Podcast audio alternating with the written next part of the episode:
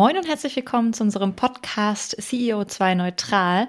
Wir begrüßen euch wie immer zum Austausch mit spannenden Gästen dazu, wie sich denn Unternehmen, Unternehmerinnen und Mitarbeiterinnen der Reise anschließen können zu einem nachhaltigeren Unternehmen und das äh, auf allen drei Ebenen, ökologisch, ökonomisch und sozial.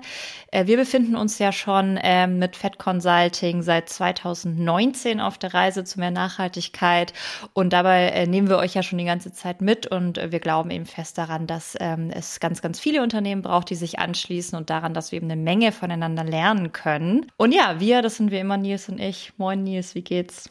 Ja, moin Maike, mir geht's gut. Ja, wir steuern stramm auf Weihnachten zu. Und irgendwie habe ich das Gefühl, dass sich so Dinge gerade abschließen. Wie ist es bei dir? Noch voll drin? Noch voll drin. Ey, also, das, wenn das nächste Woche Weihnachten ist, wir nehmen am 17.12. auf, das, das geht nicht in meinen Kopf rein, um ehrlich zu sein. Aber na gut, äh, ich freue mich drauf. Ich bin auch schon im Süden in der Heimat. Äh, deswegen äh, langsam kommt das Weihnachtsgefühl auch bei mir an.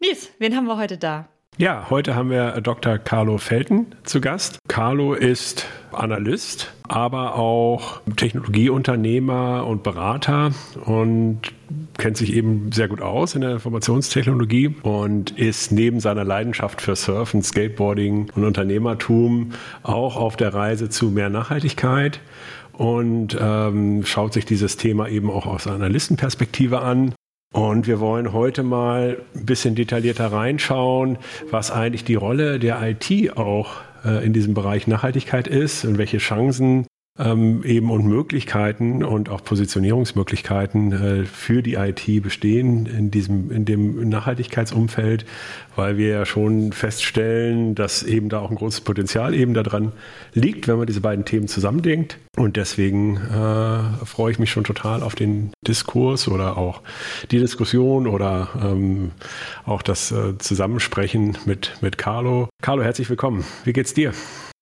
Hallo Maike, hallo Nils. Lieben Dank für die Einladung. Freue mich sehr, bei euch mit dabei sein zu dürfen und ja, die Möglichkeit, über Digitalisierung und Nachhaltigkeit mal in einem Podcast zu sprechen, ist eine tolle Sache. Insofern vielen Dank schon mal für eure Arbeit, die ihr da in den ganzen letzten Jahren schon geleistet habt und freue mich auf das Gespräch. Ja, sehr cool. Wir starten immer äh, mit einer persönlichen Frage ganz am Anfang und zwar mit der, wie du denn eigentlich zum Thema Nachhaltigkeit gekommen bist. Also würdest du sagen, es gab irgendwie ein einschneidendes Erlebnis oder das begleitet dich schon immer? Ähm, willst du uns da mal ein bisschen abholen? Ja, das ist eine gute Einstiegsfrage. Vielen Dank dafür. Also ich bin, wie Nils das schon gesagt hat, leidenschaftlicher Surfer seit langer, langer Zeit. Also da habe ich angefangen, bevor ich mein erstes Notebook hatte. Und die Liebe zur IT kam dann, als ich gemerkt habe, dass man ja mit dem Notebook auch wunderbar am Strand arbeiten kann. Also diese Möglichkeit, in der Tech-Branche zu arbeiten und gleichzeitig irgendwie in der Natur und am Strand zu sein, das hat sich recht früh entwickelt. Und wenn man so mit dem Surfboard unterwegs ist oder auch wenn man ganz einfach mit dem, mit dem Fahrrad in der Natur unterwegs ist, auch so in, in Deutschland, Deutschland, muss man ja gar nicht so weit weg sein, dann sieht man halt die Abhängigkeit von der Natur einfach und man ist irgendwie Teil der Natur, gerade beim Surfen ist es halt sehr, sehr intensiv.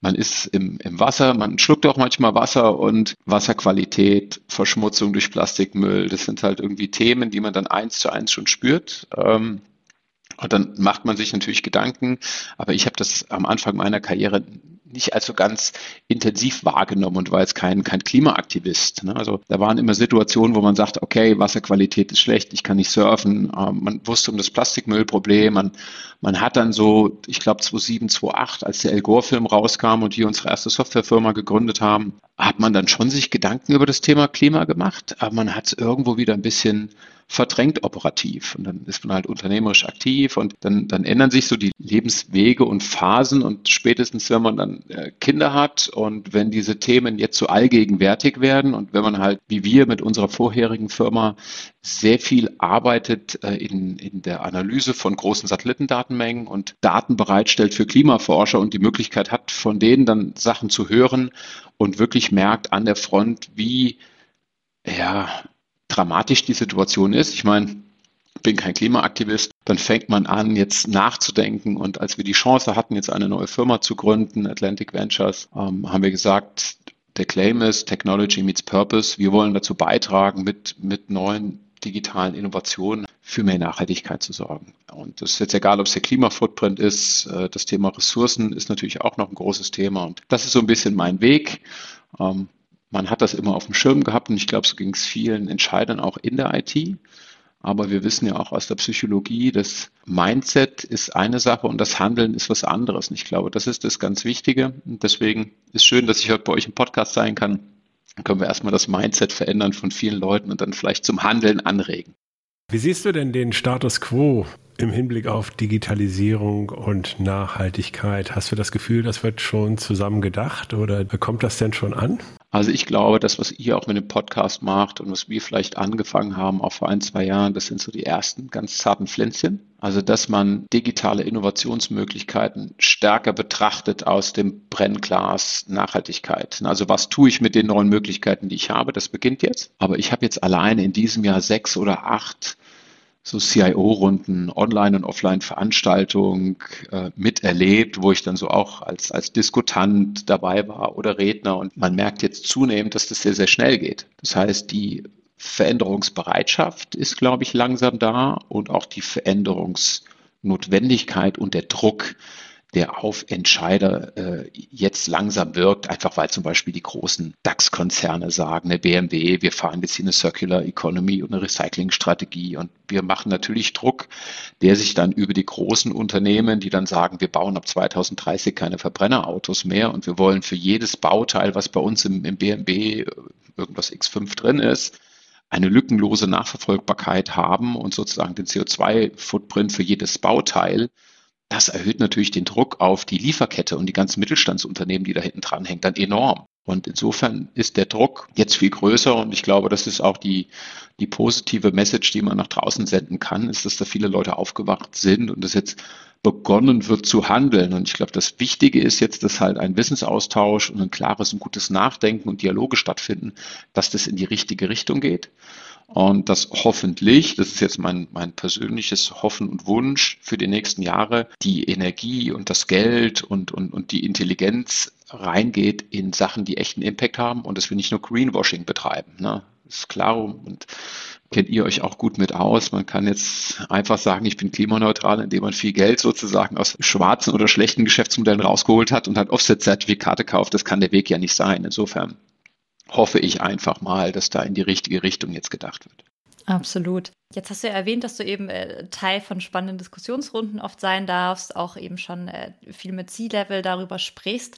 Würdest du denn sagen, oder kannst du Trends oder irgendwelche Überfragen oder Überthemen herausarbeiten oder hast du da welche raushören können, die gerade irgendwie fast jedes Industrieunternehmen irgendwie betreffen und beschäftigen?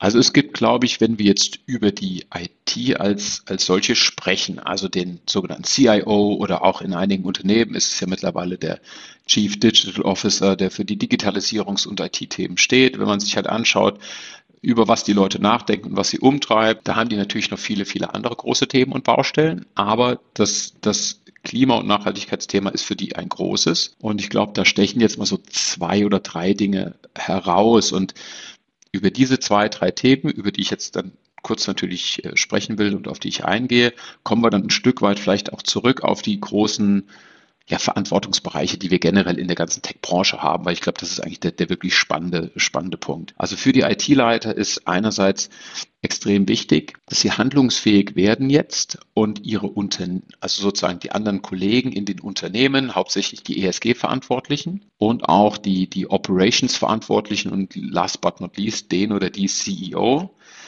unterstützen dabei, ein ganzheitliches ähm, Carbon Footprint Management einzuführen. Also Carbon Management Software sozusagen. Also überhaupt die richtige Software auszuwählen und die Daten bereitzustellen, dass das Unternehmen in der Lage ist, überhaupt mal initial zu sagen, das ist mein aktueller CO2-Fußabdruck. Und zwar auf allen Levels, ne? Scope 1, Scope 2 und auch perspektivisch Scope 3, quasi über die gesamte Wertschöpfungs- und, und Lifecycle-Kette eines Produktes sagen zu können, was für einen Fußabdruck verursachen denn meine Produkte und Dienstleistungen, die ich da raushaue, sozusagen in die Welt. Und da ist unglaublich noch viel zu tun. Als ich angefangen habe, mich diesem Thema so ein bisschen zu nähern, vor gut einem Jahr, bin ich davon ausgegangen, dass ein Großteil der Unternehmen und der Großunternehmen das alles schon gemacht hat. Und dann stellt man leider fest, nein, nein, nein, nein, das, das ist noch überhaupt nicht so der Fall. Da ist ganz viel noch zu tun. Und ich glaube, vor ein paar Tagen ging das ja durch die Presse, dass die äh, Anna, die eine Gründerin von Planetly, einer dieser euch auch, auch vertrauten und sehr bekannten Carbon Software Companies, dass die ihre Firma jetzt nach zwei Jahren sehr erfolgreich verkauft haben. Muss man erstmal sagen, großartiger unternehmerischer Erfolg, ähm, auch, auch ein Riesenerfolg, wie viele Kunden diese Software benutzen. Und es zeigt einfach, dass dieser Markt extrem heiß ist ne? und dass es jetzt erstmal darum geht, Punkt Nummer eins, Fußabdruck messen können.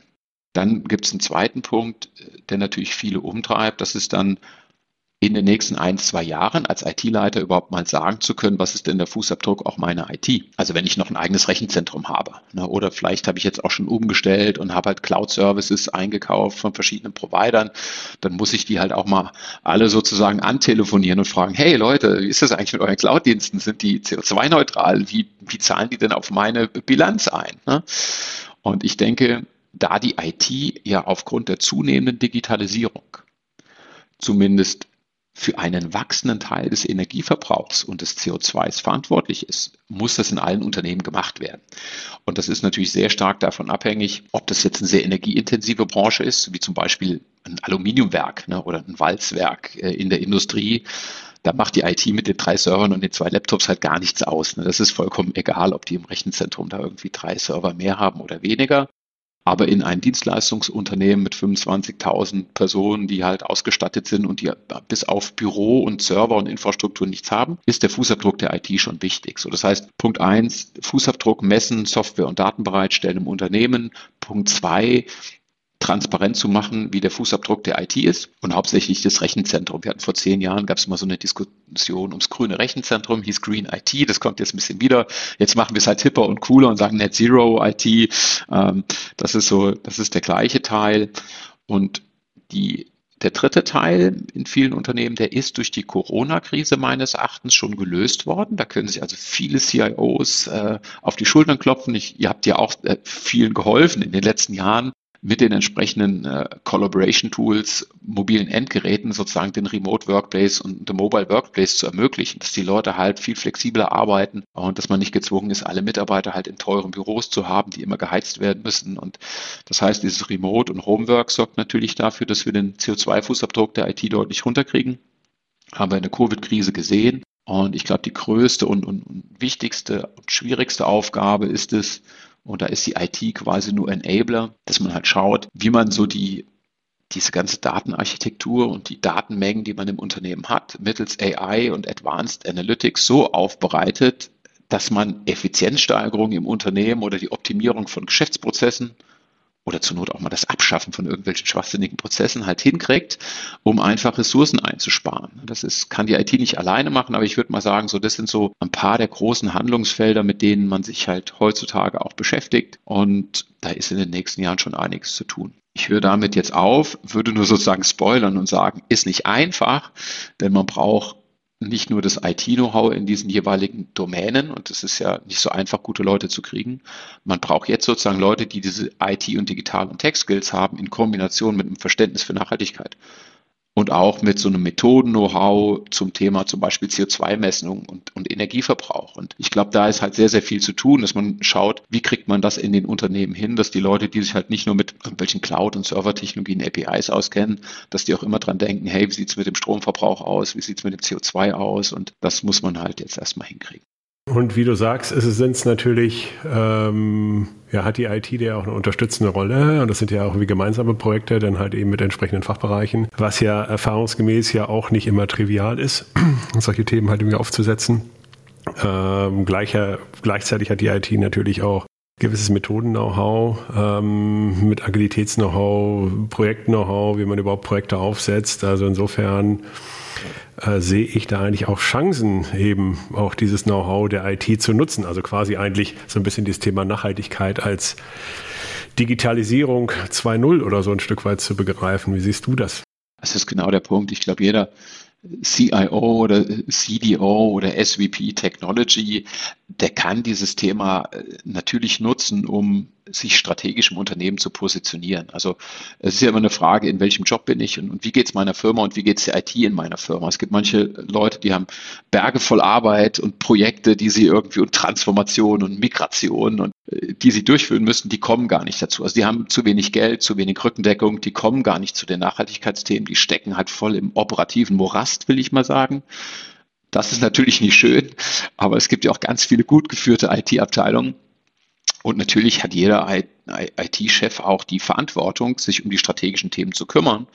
Und du hast vollkommen recht. Ich denke, aus einer Eigenverantwortung heraus, so als, als, als Erdenbürger, plus natürlich in der Rolle des IT-Leiters, sollte man sich diesem Thema annehmen. Und es gibt keine bessere Zeit als das Jahr 2022, um zu sagen, die IT hilft mit, die IT ist hier Innovations- und, und Taktgeber natürlich die IT sagt, ich trage einmal Verantwortung für das, was wir tun im Unternehmen mit der IT. Und wir sind natürlich auch Enabler, genauso wie du sagst, das im Unternehmen in Gang zu setzen, aufgrund der Tools, die wir haben, äh, der Methoden, die, die wir schon implementiert haben. Das, das kann helfen, denn was man halt manchmal verkennt, die meisten Nachhaltigkeitsabteilungen in den Unternehmen sind halt relativ kleine Stabsstellen mit zwei oder drei tollen Personen meistens in den Unternehmen, die aber darauf angewiesen sind und im Hauptfokus die Nachhaltigkeitsberichterstattung machen. Das heißt, es ist eine reine Reporting- und, Stabsfunktion.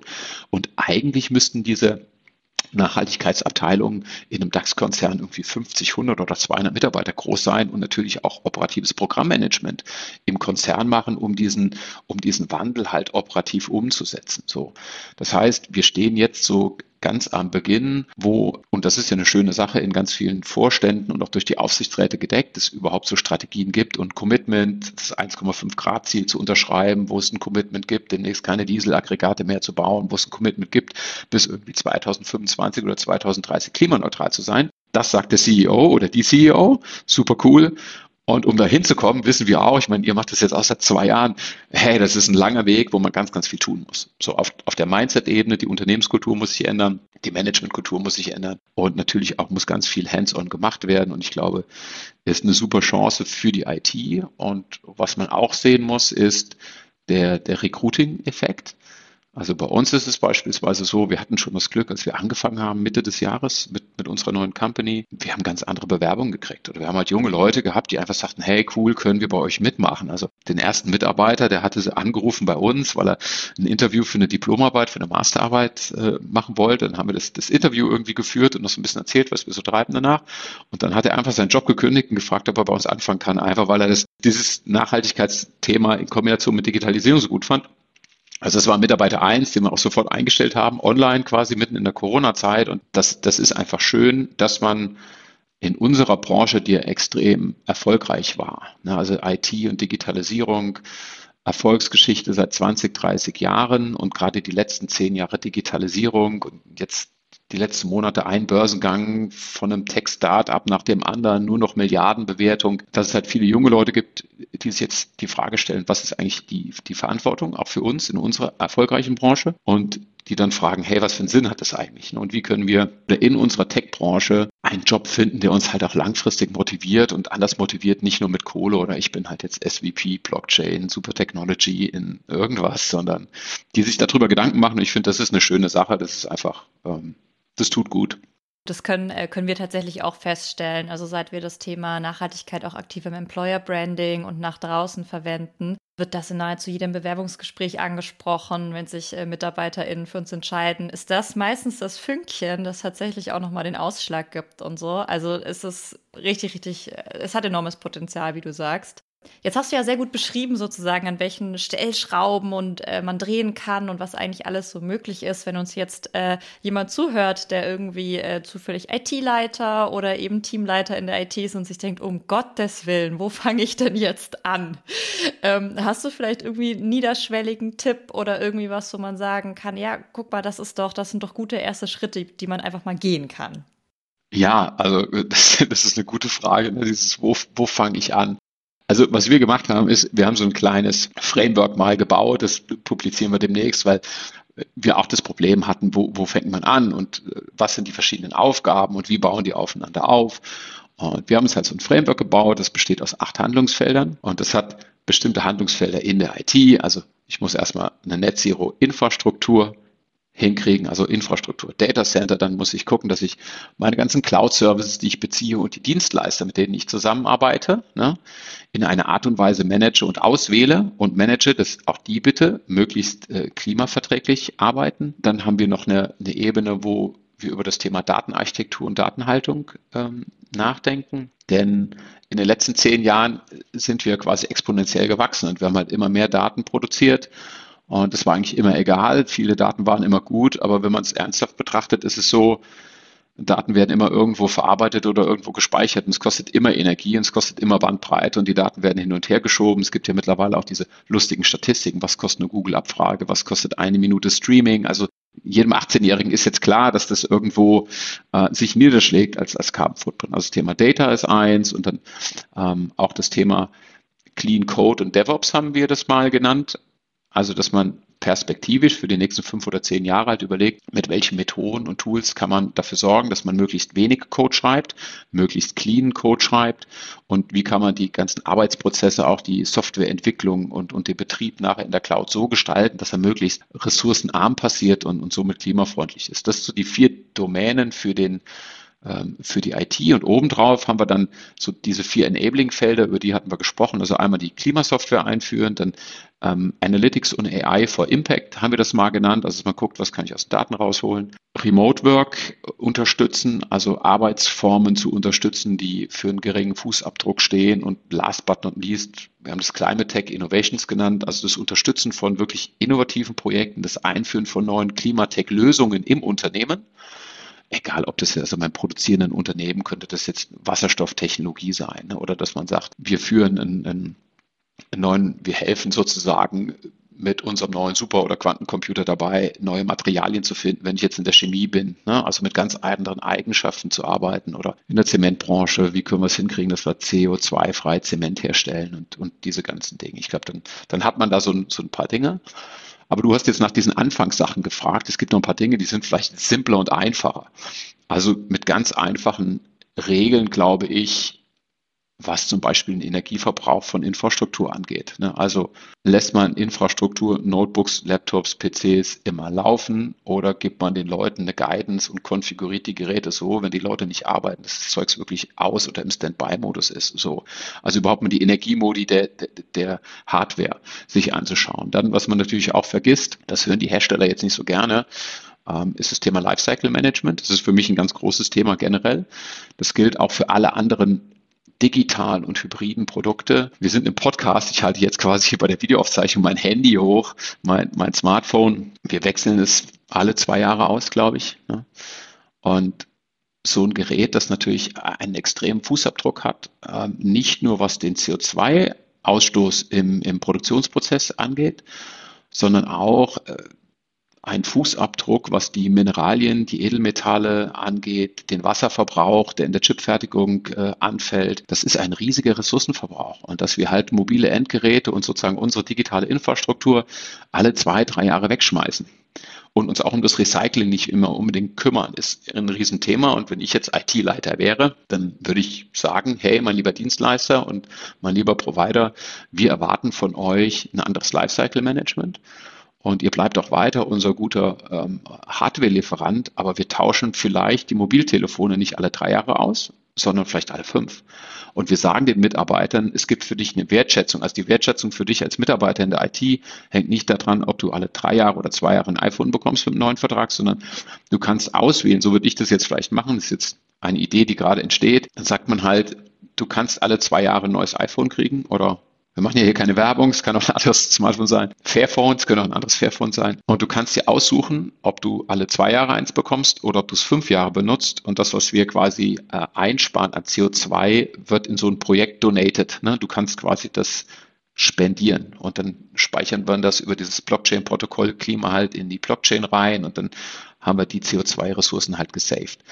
Und man muss halt auch gucken, wie man mit seinen großen Hardware-Partnern, mit seinen Systemhäusern, mit denen man zusammenarbeitet, neue, äh, ich glaube, so, so Repair- und Refurbishment-Konzepte macht, dass man sagt, hey, lass uns doch gucken, dass wir die Geräte halt reparieren. Lass uns doch mal überlegen, also wenn das Notebook irgendwie einmal alle drei Jahre gecleant wird mit neuen Betriebssystemen, so ganz saubere Sachen und aufgeräumt wird, danach tut's halt wieder. Ne? Und heute ist halt so, alle zwei Jahre werden die Kisten ausgetauscht. Und das sind dann so kleine Dinge, wo man viel machen kann. Äh, ich weiß, dass bestimmte Unternehmen weitergehen. Ich kann ein tolles Beispiel mal sagen. Den Rainer, Rainer Karcher, der ist verantwortlich für das Thema Sustainability in der Corporate IT bei Siemens.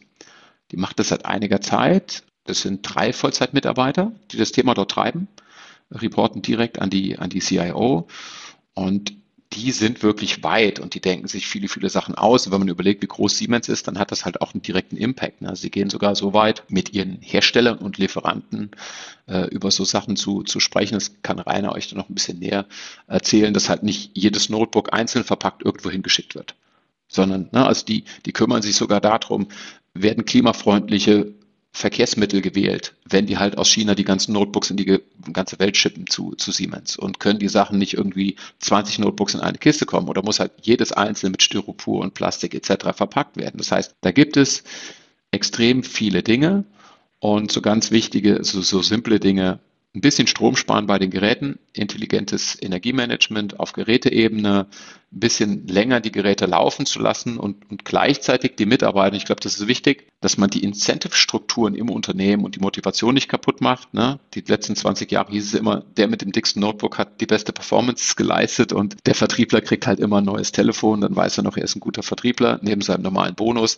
Und da müssen wir irgendwie rauskommen und, glaube ich, so ein bisschen das Mindset halt ändern, was den Gebrauch der Geräte einfach angeht.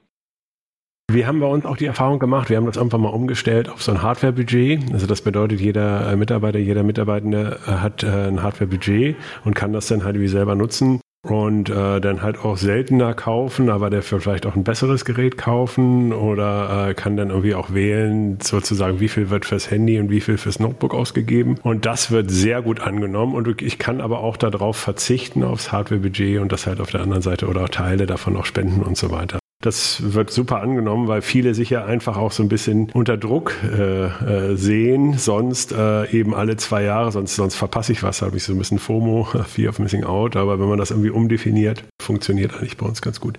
Ich habe noch einen Aspekt. Ähm, ich, glaube, ich merke schon, dass wir äh, sehr viel äh, reden könnten. Und zwar, was ich halt wirklich spannend fand, du hattest ja über das eine Thema gesprochen oder was ein Riesenthema ist jetzt für viele unserer Kunden auch, ist jetzt die Frage, äh, wie messe ich denn jetzt eigentlich, also mit welchen Werkzeugen äh, messe ich denn jetzt eigentlich dieses CO2-Thema? Ja, also da kommen jetzt ja irgendwie alle großen Hersteller halt irgendwie auf den Markt. Und ich hatte ja gesehen, äh, dass äh, ihr da auch eine Studie gemacht habt und einfach mal geguckt habt, okay, diese Carbon Footprint Werkzeuge äh, welche gibt es denn da eigentlich und wo geht denn da die Welt hin? Wenn du da nochmal so kurz äh, nochmal einen Einblick geben magst. Wir haben uns in der Tat das einfach gefragt, weil wir das nicht wussten.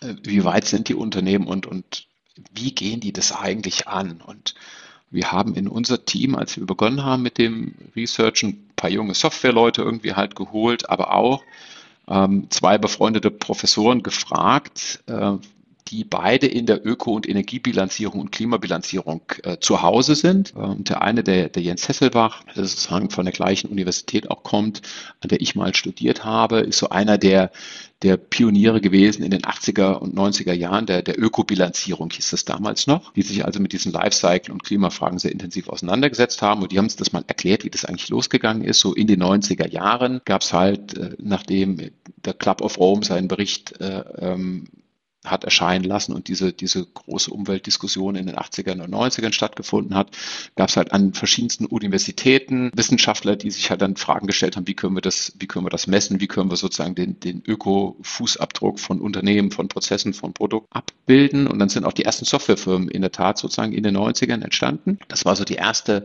erste Generation an, an Ökobilanzierungs-Companies und Softwarelösungen.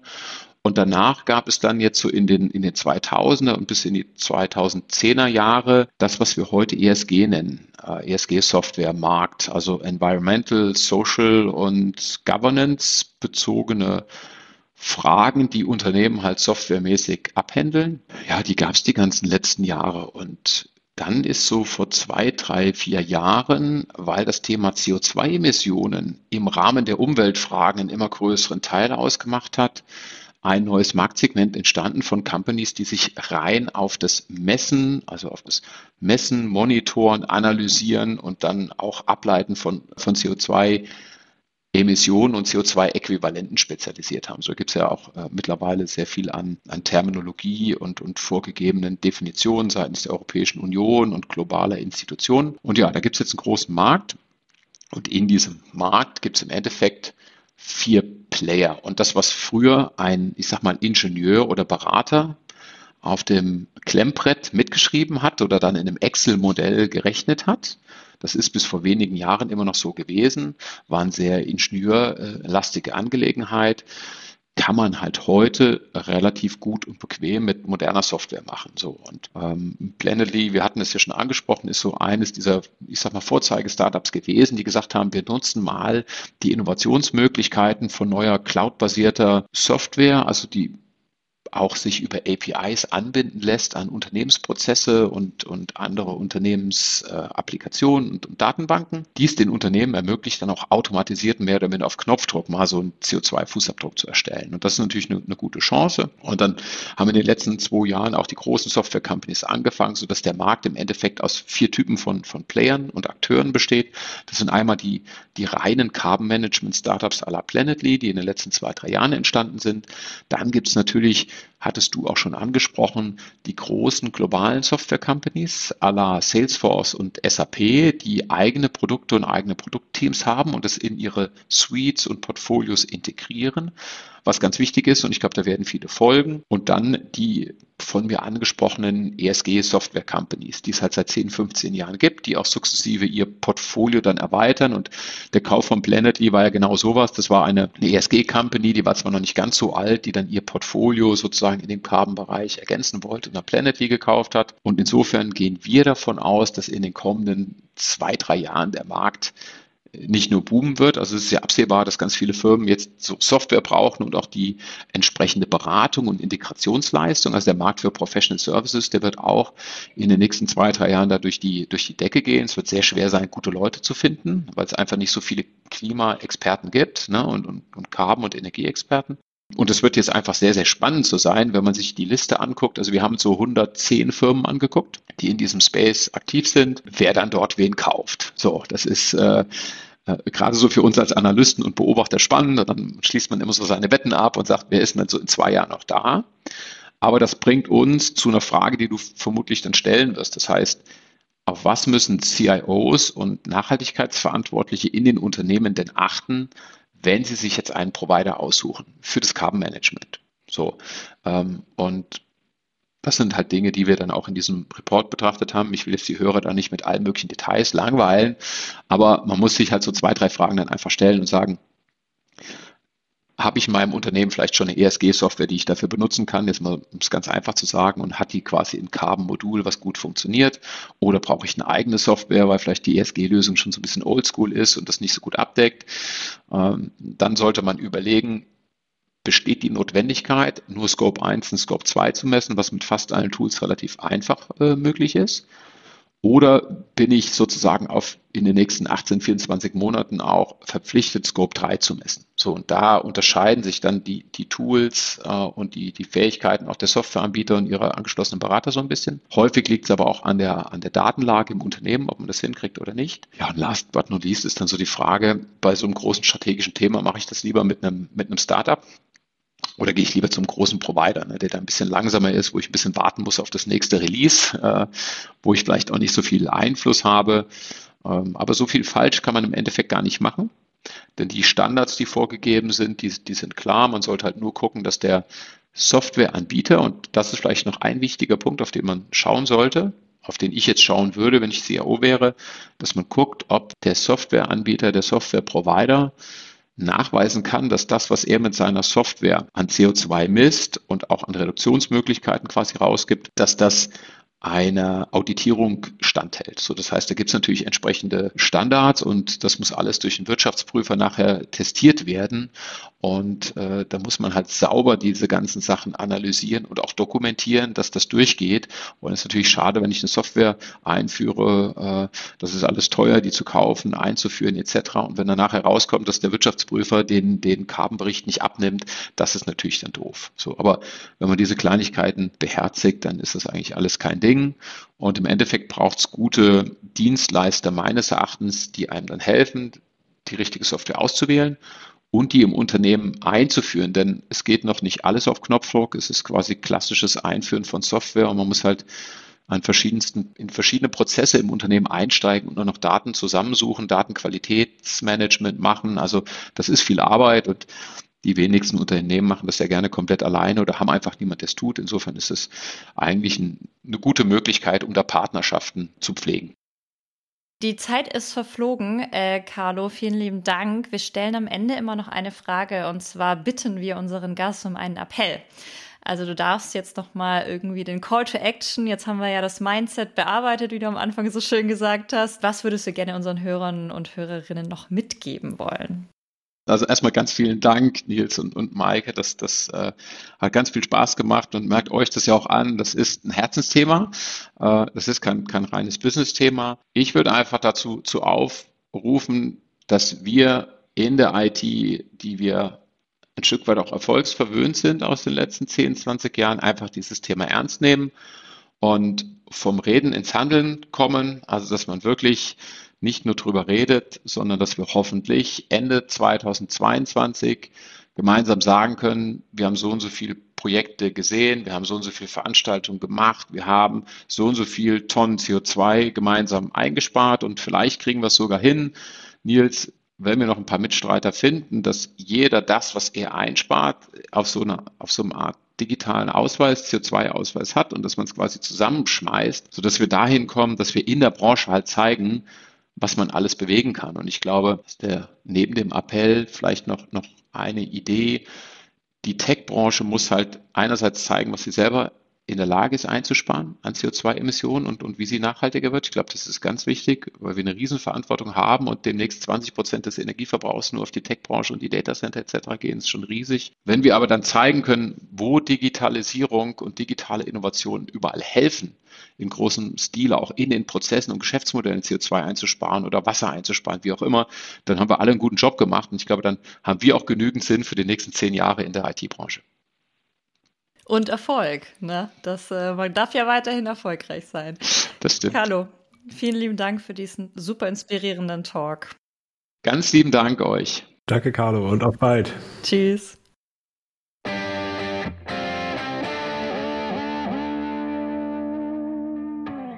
Ja, Nils, wir haben mit Carlo gesprochen. Wie fandest du es? Ja, ich fand es super. Also es ist ein ganz anderer Blick nochmal. Ähm, also dieser Analystenblick und ähm, was natürlich immer sehr schön ist, ist, dass es immer schön sortiert ist und dann halt dann irgendwie im ersten, zweiten, drittens äh, die acht Ebenen und äh, die vier Cluster und so weiter und so fort. Das hilft dann halt irgendwie im Nachvollziehen. Aber es waren eben auch noch echt äh, interessante Aspekte dabei. Was hast du denn mitgenommen? Ähm, ja, also erstmal äh, kann ich bestätigen, äh, total schön, äh, wenn man mit jemandem spricht, der so aufgeräumt ist äh, in, seinen, in seinen Worten und so, ne, da können wir uns noch eine Scheibe abschneiden. Ähm, ja, der, der Framework war natürlich beeindruckend, den er da so genannt hat und ähm, auch nochmal, wie er die Studie erklärt hat und so. Also wie gesagt, wir werden die ja nochmal verlinken, kann sich natürlich auch nochmal jeder gerne ansehen.